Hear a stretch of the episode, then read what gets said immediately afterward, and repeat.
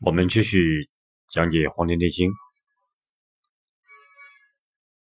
今天我们继续讲《黄帝内经讲义》的第六十七部分《阴阳应象大论篇》第五里面的这几句话：喜伤心，恐胜喜；热伤气，寒生热。苦伤气，咸胜苦。这几句话，我们先看第一句：喜伤心。明代的吴坤这样讲：过于喜，则心气自伤。用现代的语言讲，就是高兴的太过，那么心气。就会自己伤害到自己，就是人不能高兴的太过分。如果高兴太过，那么自己就会把自己伤害到。明代的张介宾讲：“喜出于心，过则伤心。”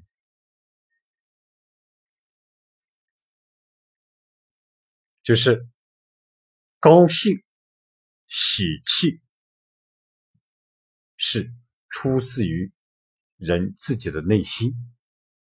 如果太过，就会伤害到自己；如果太过，就会伤害到自己的内心。这是明代的张继斌讲。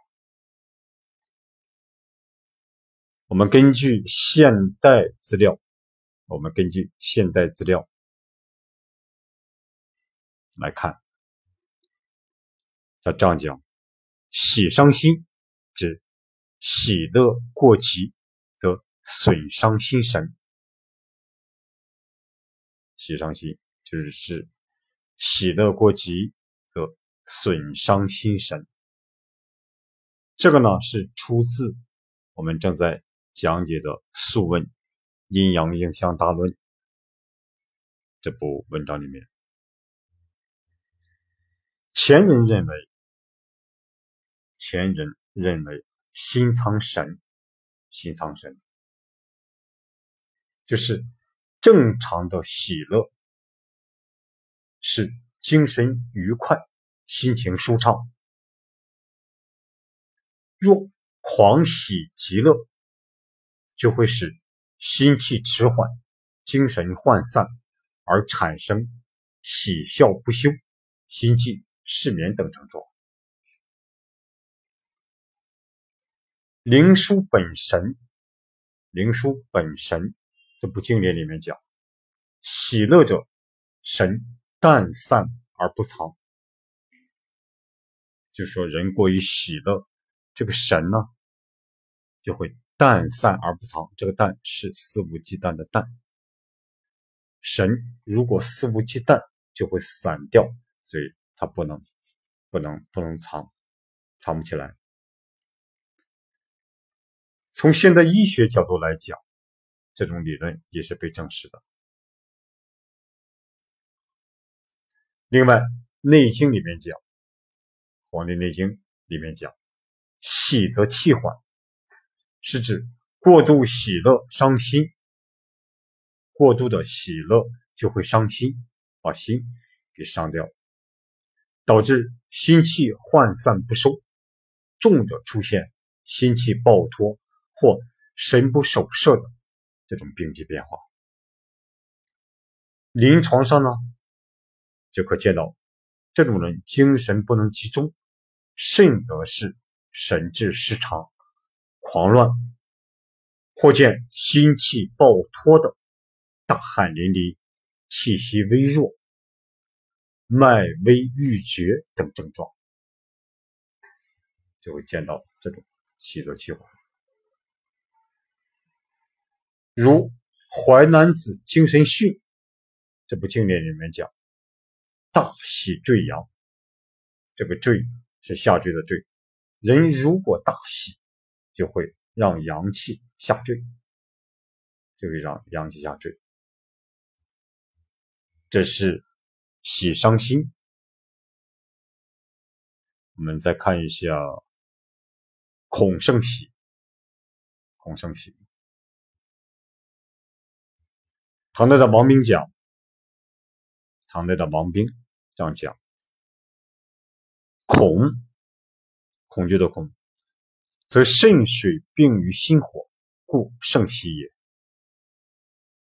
用现代的话，用现代的语言，就是恐恐惧。就是肾水攻击心火，由于是水能克火，所以这个恐能战胜喜。由于水能克火，所以呢，恐惧能战胜喜悦。张介宾，明代的张介宾这样讲：恐为肾水之至，故胜心火之喜。恐则不喜，是其正也。我们翻译过来就可以这样理解：惊恐、恐惧是肾水的情志，是肾的情志。恐是肾的情志，所以它能战胜心火的，它能战胜心火的情志。心火的情志是什么呢？就是高兴，就是喜气。所以呢，人如果在恐惧时就不会高兴，就是这种症状，就这种现象。这人在恐惧的时候就不会高兴，就是这种症状。现在资料讲，根据五行深刻的理论，这个恐恐惧的恐是由肾是由肾主的，恐属于肾。五行属于水，喜呢？喜悦的喜是由心所主，人的心所主。五行属于火，我们根据五行相克的原理，就是水克火，所以呢，恐能克胜，克恐能克胜喜这种情志，所以恐惧能战胜。喜这种情志，这种呢也是精神治疗的法则之一。我们讲精神治疗，这是精神治疗的法则之一。这就是恐生喜。我们再看一下热伤气。看一下热伤气，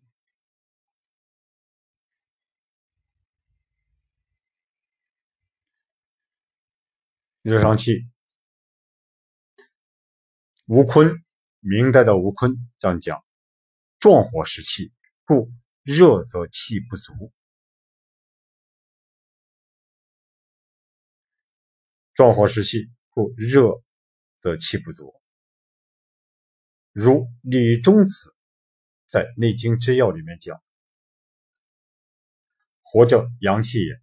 天非此火，不能发育万物；人非此火，不能生养命根。是以物生必本于阳，但阳和之火则生物，康烈之火则害物。故火太过，则气反衰；火和平，则气乃壮。”这是李中子在《内经之要》里面讲的，我们翻译过来是这样的：火是阳气，火是阳气。上天如果没有火，就不能生发养育万物。上天如果没有火的话，就不能生发养育万物。人如果没有火，就不能生养人类的命根。所以万物的生命就是依赖于火。万物的生命就是依赖于火，但是温暖阳和之火，温暖的阳和之火，它会生养万物；而过度的猛烈之火就会危害万物。所以火太过，就会使人体之气衰弱；而温暖阳和之气就会使人体之气强壮。所以呢，这种观点从天地阴阳之气，这种观点呢，从天地阴阳之气化生万物的角度来分析认识壮火与少火，它呢有一定的深度和普遍意义。这个地方壮火指的是能害物的康烈之火，这个壮火指的是能害物的这种康烈之火、猛烈之火。又因为壮火能消逝、消散人体之气，十字食物的食，这个十字是消逝的意思，是消逝的意思。所以壮火则热，非常热，它又能消逝、消散人体之气，它就会导致人体的气不足，所以说热伤气。所以说热伤气，这就是热伤气。我们再看一下寒胜热，寒胜热，这个比较简单，比较简单。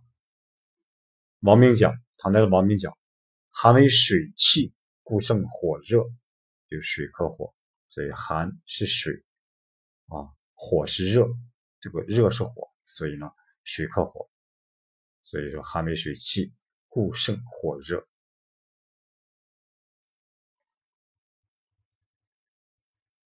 我们再看苦伤气，苦伤气。清代的张之聪，清代的张之聪讲：苦从火化，故伤肺气，火克金也。又如阳气性生，苦味性降，气为苦恶，则不能舒身。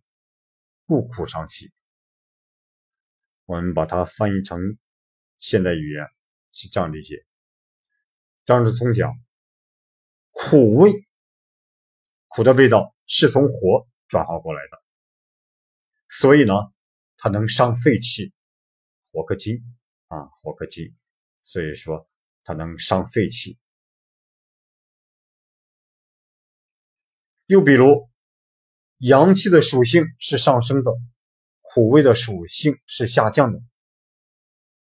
人体之气被苦味所抑制，就不能舒身，所以是苦伤气。所以是苦伤气。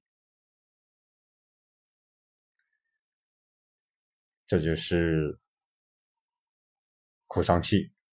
我们再看一下咸胜苦，咸咸味的咸，咸胜苦味。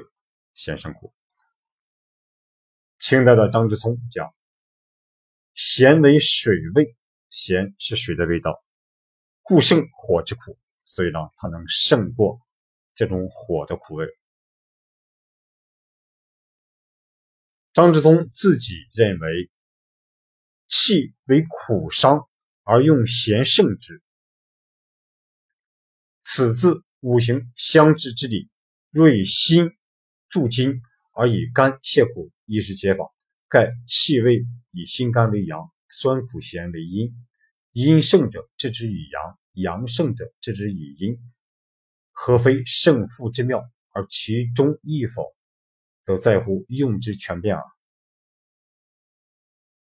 我们把它用现代的语言来翻译一下，就是说，张之聪说：“咸是水的味道。”咸就代表着水，所以呢，它能胜过，它能胜过火的苦，所能，所以它能胜过火的苦。